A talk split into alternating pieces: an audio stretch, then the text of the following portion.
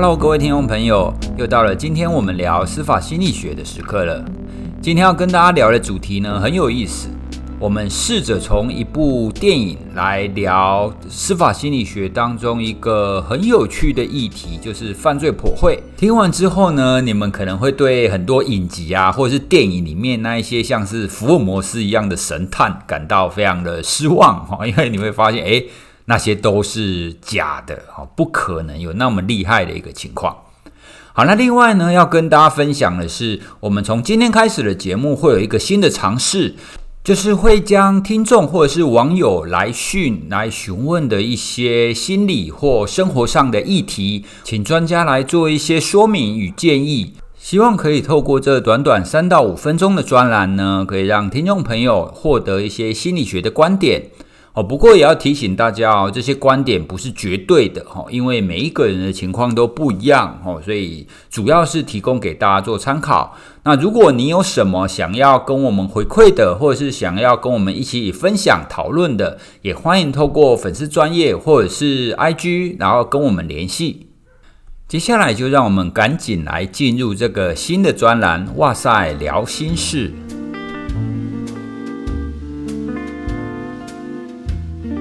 Hello，欢迎来到哇塞聊心室，陪你聊心事。我是心理师娜娜。不久前，我们收到了一位听众的私讯，嗯、呃，内容是这样的。他说：“我最近遇到了一些人生的难题，然后，嗯、对自己产生了很多的负面想法，像是我不属于这里，我怎么这么烂，我好笨等等的。”那后来呢，他越想越觉得不舒服，就上网找找看有什么解决的办法，然后查到了一种洗脑法。这个洗脑法，他是说意识到自己产生负面想法的时候，就赶快用反面的想法去洗脑自己，比如说告诉自己我就是属于这里，我超棒的之类的。那他试了一个礼拜啊。好像有帮助他不要想太多，不过啊，会觉得心里有一点不踏实的感觉，好像忽略了自己某个部分，所以想要请问，怎么样面对自己的负向想法才是比较正确的方式？我们很感谢他的提问，所以在征求他的同意过后，我们想要提出来，在这边跟大家一起聊一聊。那究竟要如何面对自己的负向想法呢？当负向的想法不断地出现在脑海的时候，难免我们心情就会受到影响，所以通常直觉的反应就是会要赶快逃走。但就像这位听众觉察到的，抽离或假装它不存在，好像隐隐的会觉得有一点不踏实。其实就目前的心理学观点来说，情绪如果没有被接纳，它就不会过去。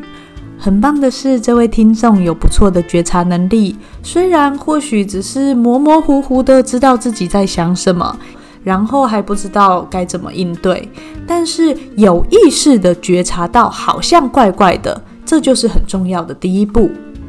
如果有了这份理解，我们就有机会可以退一步来观察，还有处理你的负向想法。那这边呢，就跟大家介绍两个经常会有效的方法。第一个方法呢，是想法不等于事实。有时候啊，退一步，我们会很容易的可以发现自己的想法并不等于事实，或者是说至少跟事实有点差距。那一旦陷入这种思考模式，你就会看自己对话，然后创造出另一个自己想象的世界。在这个世界里面呢，你对于别人、自己甚至自己的能力都会心生不满。举个例来说。嗯，我的个案呢、他可能在遇到挫折或压力的时候，就会冒出“我很笨，我根本一无是处”的念头。这时候啊，嗯，可能我就会试着开放的和他讨论说：“诶，这样的想法有什么根据啊？”而且我们是正面和反面的都要想想看。大部分，当你对于这个想法的解释风格不是那么的单一，那你的想法多一点弹性的时候，自然你的情绪也会觉得好一点，也会开始出现比较有建设性的想法。最后分享给大家，我在《十分钟入禅休息》这本书看到的一个句子：你并不等于你的思绪，你理解思绪的方式，才能真正的改变你活着的姿态。今天的留言简短回复到这边，接下来就要开始我们今天的主题喽。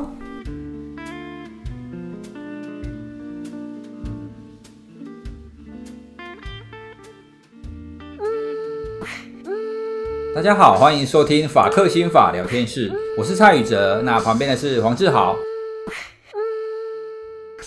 这个专栏呢，会跟大家聊聊跟司法心理学相关的一个议题。好，那我们今天呢，要来聊一部电影。哦，那这部电影呢？第一个，它我我们播出的时候，它应该已经下档了。我先让你看。对对，没关系。第二个呢，其实它是真实事件改编，它是真实事件，对，所以我们不会有暴雷的问题。对对对，对，对，对，所以因为真实事件改编，就是反正你去 Google，它就会告诉你它到底发生什么事嘛。都有。不过我还是要跟大家讲，这部电影我看过，我非常值得看。对，就算你知道它到底会演什么了。还是非常值得看，没错。好，那这部电影呢，叫做《理查·朱威尔事件》。嗯，好，那理查·朱威尔事件在讲什么呢？它其实是在讲，在一九九六年，在美国夏季的奥林匹克，他们发生了一个炸弹案。对。然后这个理查·朱威尔呢，他就是当场发现炸弹，然后叫大家赶快疏散的人。所以啊，其实在这个炸弹事件一刚开始的时候啊，他是一个英雄。对。但是非常戏剧化的几天以后啊，他变成了。凶手，对，他被警方、被媒体塑造成凶手，对，所以整个故事就急转直下，对，哦，所以这当中啊，我就一次看完，哦，真的非常非常精彩，对，好啊，那我们今天就就从这个电影，然后开始来谈说，到底为什么他会这样子急转直下？本来是个英雄，然后变成是一个凶手，而且被大肆抨击，是。他当中最关键的那一点是什么？其实蔡老师应该这样讲，我们我们这个聊天室是法克心法，我们谈的是司法心理学嘛，哈。那其实今天我们要谈的，应该说是在司法心理学里面，大家可能觉得最有趣，嗯，在流行影剧文化上最常被看到或者做文章，但是同时信效度也最低的最低的一种工具或技术。Uh-huh. 那这个工具或技术就叫做犯罪普惠。Profiling 啊，profile，profile Okay. 的意思本来就是说我收集一些特征，画出一个大概的轮廓。啊、uh huh.，profile 本来是描绘轮廓的意思，但是用在犯罪心理学，呃，用在所谓的司法心理学里面，特别是侦查心理学里面，嗯、它就变成了一种特定的手法。嗯，透过收集现场的证据，嗯，透过收集地缘特征以及物理证据。嗯进而来设法研判或描绘出一个连续案件背后，嗯，同一名凶手他的人格特质、他的行为特征、他的犯罪手法跟他的犯罪动机，甚至是他的人格发展历程。嗯、那这样的手法，我们叫所谓的犯罪剖绘。哦，就就是我常常在一些这种美剧啊、电影里面看到，就是有一个类似神探走进去，然后看看看看说，哦，这个就跟什么什么连续上岸有关，欸、就是他，哦，这很神啊，很神啊，这不是很厉害，大家都很想学。所以我才跟你讲说，这个东西为什么你去抖呢？你你看呢、哦？我记得我小时候，嗯，小时候那个时候，这个就有一个非常有名的一个电影。叫做《沉默的羔羊》，可能现在年年轻听众可能没有很。当初也是神剧，神剧，神剧哈。那它是从 Thomas Harris 的这个小说来改编的哈。那里面当然当年的搭档很有名嘛，演这个年轻的 Clarence 探员的是这个朱蒂佛斯特。嗯，朱蒂佛斯特在司法心理学上有一个特殊的地位哦。真的吗？因为有人对朱蒂佛斯特的爱慕而去射杀总统。它引发了后来第一宗有关于心神丧失在美国最重大的辩论。哎，那我们是不是也要来一起讲？环境，环境，宫美料，宫美料，宫美料，环境，打开弄司法心理学啊。对。但是我们今天要讲的不是那一块，我们讲的说他演的这个探员是一个 FBI 的探员。嗯哼。相对的，他的对手呢是一个极度高智商哈，然后洞悉人心，但是反社会的一个精神专科医师，嗯，叫做汉尼拔医师。对，非常有名，非常有名。那当年就在讲说，哎。有很多女生啊，然后被掳走啊，然后残忍的杀害之后，皮肤被 这个有点残酷然后拍谁？就皮肤被切下来啊，然后制作这个 衣服啊，哈，那这个凶手到底是什么心态呢？他为什么要这样做呢？连续杀人犯罪的背后是什么呢？一个攻击啊，代志。哦，那其实从那个剧之后，你就看到很多剧都在讲这件事。到后来美剧有什么犯罪心理 （Criminal Mind） 有没有做了好多季哈、啊？然后有做 profiling 的，甚至韩剧，呃，去年前年不是有个神剧叫《信号》啊？哦，对，哎，啊，主角哦也是一个犯罪剖绘师，他不是也是这样现场热色翻一翻看一看就说 我来讲，他们两个在做什么什么，他们几点会在哪里出现？啊对啊。但是我要跟各位听众讲一件事情，就是说犯罪剖绘这事情，它确实是一个存在侦查心理学的技术，没错。嗯。但是我们一开始就讲到了它的信度、它的可信度、它的效度、它有效的程度，对，非常非常有争议，而且出过很多错，常常出包，就是这样剖绘出来是这样子，可是事实上凶手完全是两样。对，所以犯罪剖绘这个事情，其实跟冤案。有非常密切的关联性，哦、所以蔡老师一都要跟我们有这个点念哈。很很遗憾的是说，上档我哈我拿只能得百年。对，我我跟我太太去看的时候，一个人都没人，你知道，我有包听啊，就包听这样。然后你讲到了理查朱威尔事件，这个奥林匹克的炸弹客事件，嗯，就是一个标准的因为犯罪破坏所生的冤案。哦，对，所以他本来是英雄。但是不晓得他们那一些警员还是探员是怎么破会的。虽然是英雄，但是你可能是为了要吸引大家注意，对，所以你就就这么干了。所以他们就开始去找他是凶手的证据。对，其实，在那个案件，那是一个真实的案件里面啊。当年其实呃，如果听众有在看或注意这种剧的话，你都会发现这个犯罪剖绘理论呢，在去年的。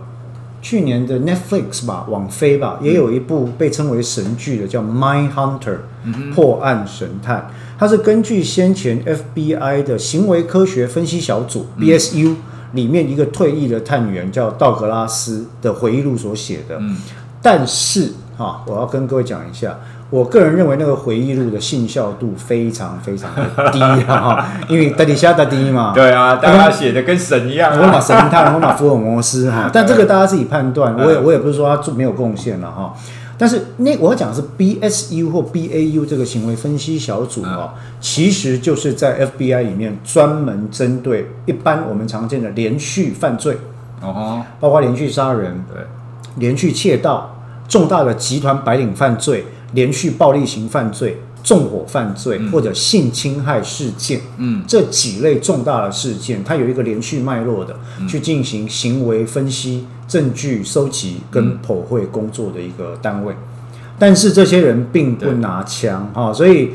诶、欸，大家看剧崩垮哈，但是不要以为说什么每个人带枪还会上阵上阵冲锋，对，其实不是这样子。啊、uh-huh. 那他们的做法其实就是来自于这个理查朱尔事件，就来自于说，当时呢，因为呃夏季奥林匹克在亚亚特兰大嘛，它是一个美国很重要的事件，嗯、但是收到了炸弹客的恐吓讯息跟呃后来的袭击哈，那。侦查机关有个特色啦，那那你讲侦查机关的艺术的，也讲检察官、警察哈，或公安机关，嗯、他们一般来讲，因为是行政机关，嗯，他们负责治安、公共安全嘛，对，所以他们所承受的压力很大。你要情况嘛了哈，只要有一个犯罪发生，那媒体去报这个犯罪的时候，虽然这件犯罪可能是诸多犯罪，其实现在犯罪都不高了，但它可能只是一个犯罪，嗯、但我们就觉得很恐慌，为什么？放大效应，对啊，可得性偏误嘛。嗯，你看到一则新闻就觉得说，妈，这新闻是我全世界。对啊，会怕。哎，我就天天都有人犯罪，太可怕了 啊！其实可能做安全。对，嗯。那当时在这样的压力底下，其实 FBI 就赶快派了一组人，嗯，来呃亚特兰大这边进行剖绘。嗯哼。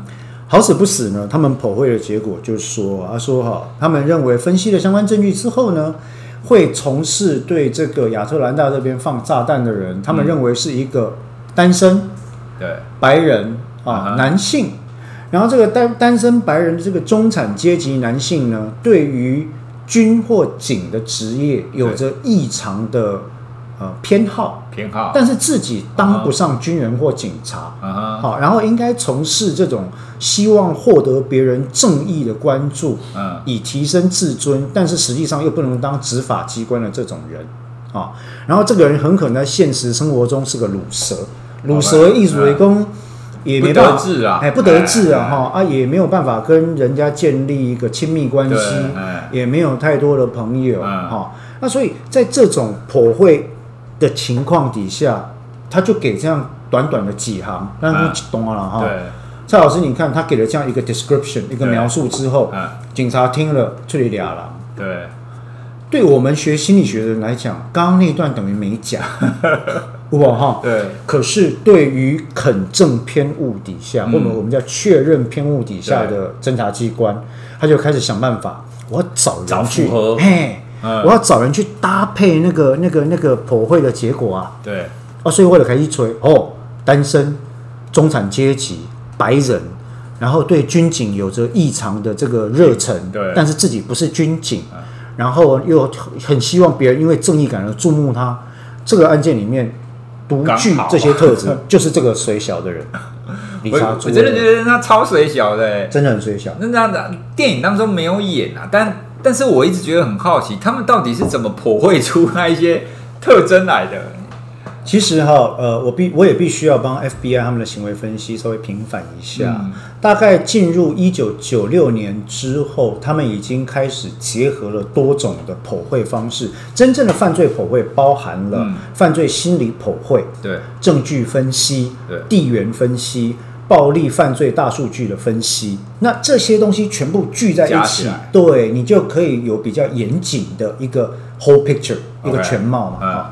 但是依诈因这些剖会根本就是用以为啦，对啊，我认为就是用猜的，嗯，所以在当时这个一九九六年奥林匹克那个时候，他们还没有开始，才刚开始发展，嗯哼，这个案件压力太大，对，因为太红，太红，太大的一个案件，奥林匹克嘛，对啊，然后当时连他们的州长、连总统都出来关切，对啊，他就说，哎，这个这个，因为牵涉到美国办奥运嘛，哈，一定要破案，限期破案，对，立功的关键字，嗯。依诈台湾呐，限期破案的哈，的确的有可能会闹出冤案来。对，这种情况也是很多。嗯，我自己办一个案件，十八年前的归人双尸命案。嗯，限期破案啊。那承办的警官当然没有人希望冤冤枉人嘛。但是，一旦他有压力，一旦他的肯正偏误或其他的认知偏误介入，一旦他的方向出现问题。他就必须要找个人来扛这件事。对。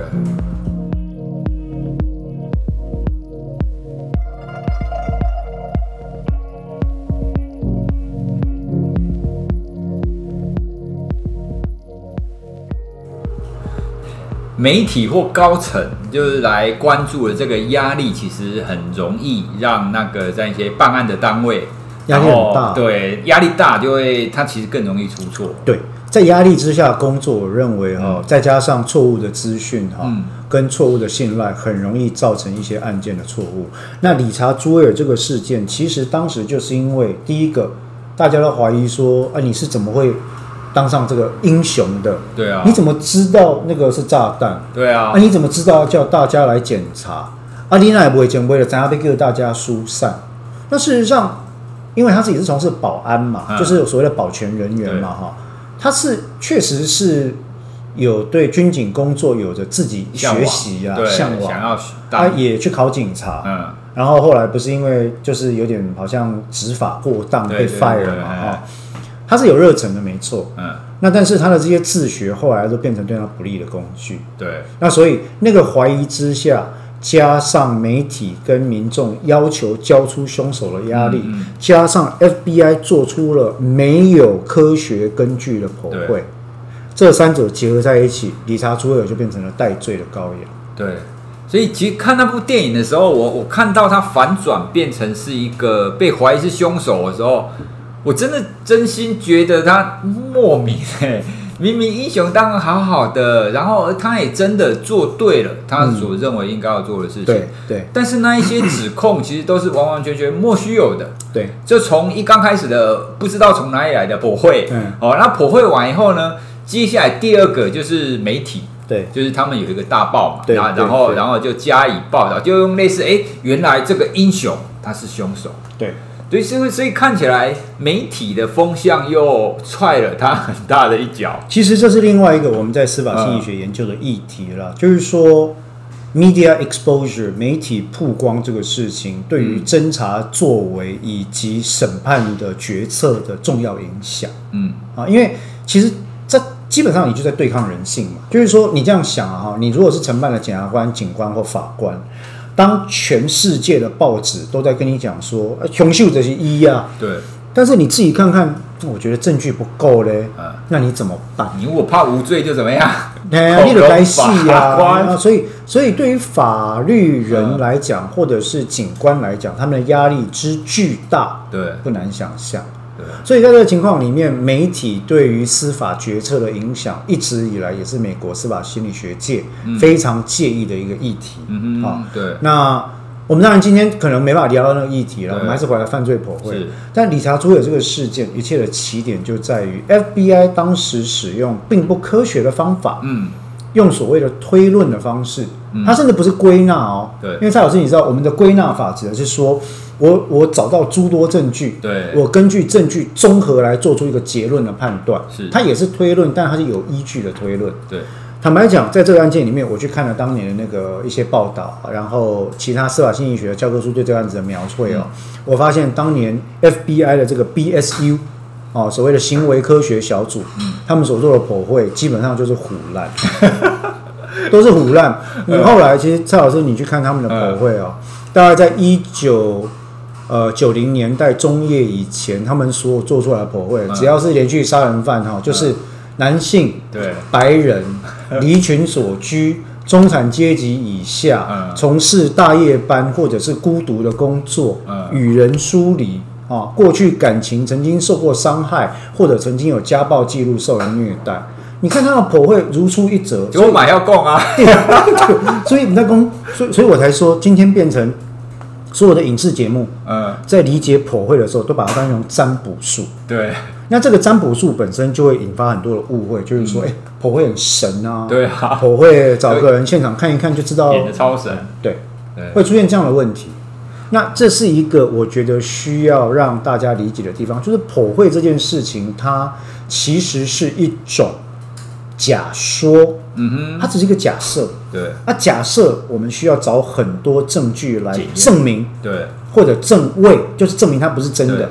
嗯，哦，是真的，我不是都要证明，所以证据就重要。OK，所以也跟蔡老师这边报告，也跟听众朋友报告一下，到今天到目前为止，其实 FBI 的行为分析小组已经有了相当充足的长进。嗯哼，他已经结合了大数据，嗯，犯罪数据、犯罪的地理资料，对，去推估，还有犯罪本身的种类。嗯哼。它庞大的资料库啊，去做出一个其实推测度相对准确越来越高的情况。OK，那这个普惠就比较走科学路线。对，有毕竟数据在那边嘛，然后几率在那边，对，所以将各个不同面向的几率综合起来，没错，对。就会有一定程度的可信度，而不像以前那样子，哎，直接我就直接觉得你是男性。没错，没错，没错。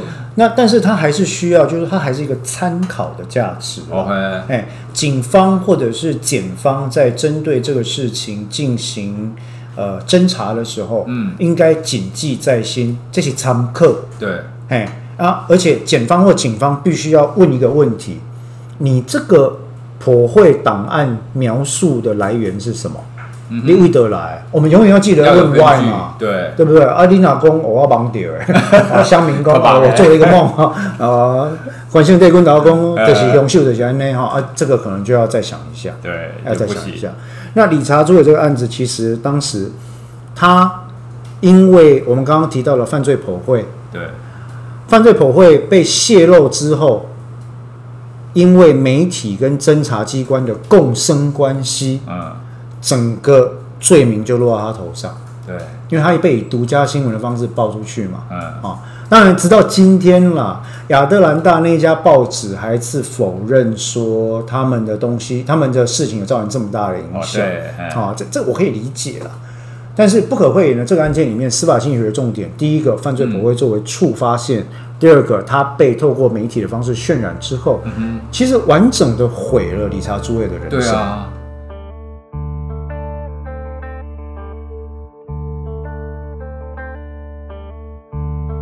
我我在看电影的时候啊，我其实我很难想象，如果我是当事人的话，我要怎么活下去？哎，你有没有发现？对啊，他他一旦开始被他在当做英雄的时候，没有人去找他过去的黑历史，对，对吧？哈，嗯。但是，身为一个人，在这世界上没有完美，没有黑历史，对，总会有做错、行差踏错的时候嘛。嗯结果，当亚特兰大的报纸开始报他的时候，他们就去翻出来。对，第一个去访谈啊，以前他当校警的时候，啊，因好听有他举报，嗯，供他执法过当，对啊，啊，再去翻出来，供，哎，这个人以前有在收集枪，嗯，再翻出来，以前曾经申请过警察工作被 fire 掉，对，好，那各种种，然后接下来就开始各种各样帽子了，宅男啦，中年男子啦，然后社交疏离啦，没有异性了，哇！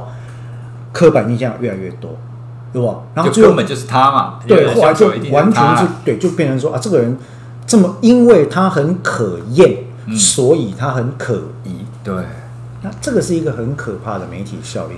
嗯，所以其实 我也不知道该说是该喜还是该悲了，嗯。犯罪普惠这个证据，这个手法，今天在台湾用的还不普遍。嗯哦，哦，还好他，应该说还好。哎，然后应该说还好，但是我我说可悲，就是说我们到现在还不讨论这件事哦。其实侦查心理学在台湾不受重视，很可惜哈。嗯。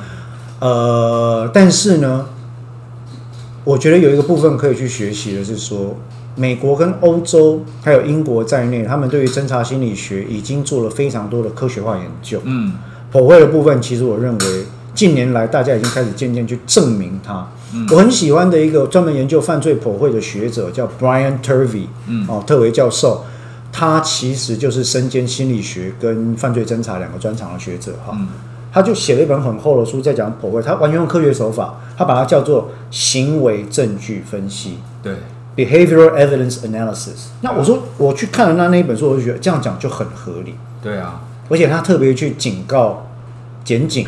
跟法官说，犯罪剖绘的证据不要随便没有经过检测就乱用。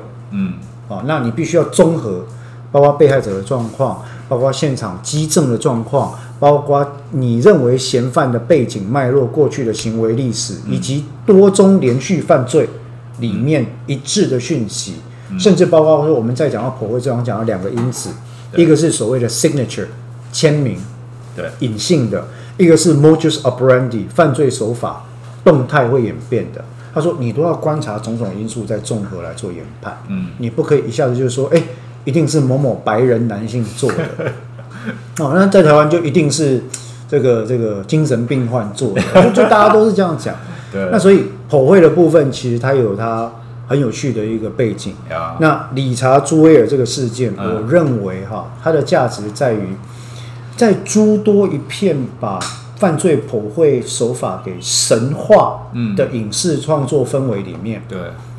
这个东木博哦，就是伊斯文克林伊斯威特阿贝哈，他的导这部片也提供了一个反思的机会，对，非常的重要。哎，就是说大家不要盲目相信某一种手法就很神，对，就是唯一的解方。嗯，哦，大家不要盲目相信检察官、警察、法官、律师永远不会犯错，对，都是人都会犯错。嗯，那到最后我们能依赖的其实还是多方侦查，嗯，收集证据，对，小心结论，相信科学。是，哎，这个这个是重点。呀，所以，所以我们今天针对理查朱尔事件这部电影，其实，其实这部电影当然还有很多可以谈的啦，哈。不过我，我，我们就聚焦在普惠这这件事。嗯、那其其实，我我觉得最大一点就是要跟听众朋友澄清，说，哎，其实剖绘不是那么神的一件事，是真的不是要使用，其实要非常的小心，非常小心。而而且重点是你刚刚讲的，现在的普惠其实是根据。行为，也就是根据证据，对，你一定要有证据，你才能够普惠，你不能随随便便想说啊，对，就是就就是他就是这个样子，没错，对，这个要非常的小心。对啊，所以我我非常推荐大家，如果有机会可以，不管是在网网网络上，或者是去租 DVD 回来，可以看一下《理查朱威尔事件》这部电影。对，那你会更清楚我们刚刚所谈的这一些内容哦。它在这样子的一个事件当中，它是怎么展开的？没错，那真的是非常值得一看。其实，其实哦，讲到今天既然讲到影视作品，我觉得稍微岔题一下。司法心理学几乎在所有犯罪相关的影视作品里面都有它的踪迹存在，只是一直以来，我觉得大家都没有办法有人去 identify 出来，去把它识别出来。那其实像早期在那个韩国一部很有名的电影叫《杀人回忆》。哦，哎，它是一个很早的破会典型手法的电影。啊，你等于他在讲那个时候韩国一个，他当然片中是虚构的嘛，哈。对。那它其实指涉的是当时韩国出现了一个有十个连续受害人的华城连续杀人案。嗯。那里面就出现了使用破位手法造成冤罪、真凶逃跑的一个情况。那部片也很值得一看。哎、欸，我觉得我们之后干脆来 规划一系列，从电影、从影剧来谈司法经济，真的很多，真的很多。对啊，你看我这边列的这个单子哈，对啊，哇，很多哎，对啊，讲不完，讲不完，真的讲不完，太多太多了。对，好，嗯、那这个是我们下一步司法心理学，从影视作品。哎、欸欸，我们每我们每一集都在讲啊，每一集都讲不完。对啊，我我而且我们常常岔题，哎、欸、哎、欸，这个你又想到什么？又想到什么？对。对啊，真的可以可以谈的非常多了。没错没错。好，那我们这一集呢，就谈理查朱尔事件这部电影，我们就先到此告一段落。那各位听众朋友，如果你对这个事件有什么反馈，或者是你想要跟我们聊什么样子的影视也好，或者是司法心理学相关的事件主题也好，都欢迎跟我们联系，然后我们会把它放成我们下一次要讨论的主题。还有，对，还有一件事，我觉得如果听众朋友觉得我们的这个资讯量过于密度过高，太多，因为因为我我被我太太抱怨了，哎、你公开上面两天乌啊，对啊，哎呀，不好意思，如果觉得我们讲的资讯量密度过高的话。嗯那也跟我们讲一下，我们也跟蔡老师努力一下，把资讯量的密度下降，多讲一点乐色话。好好好，垃圾 话大家可以讲很久这样子。那请大家再给我们一些意见。讲录起来就一次一小时，辛苦啊。好好，那我们今天就聊到这里了，拜拜。谢谢大家，拜拜。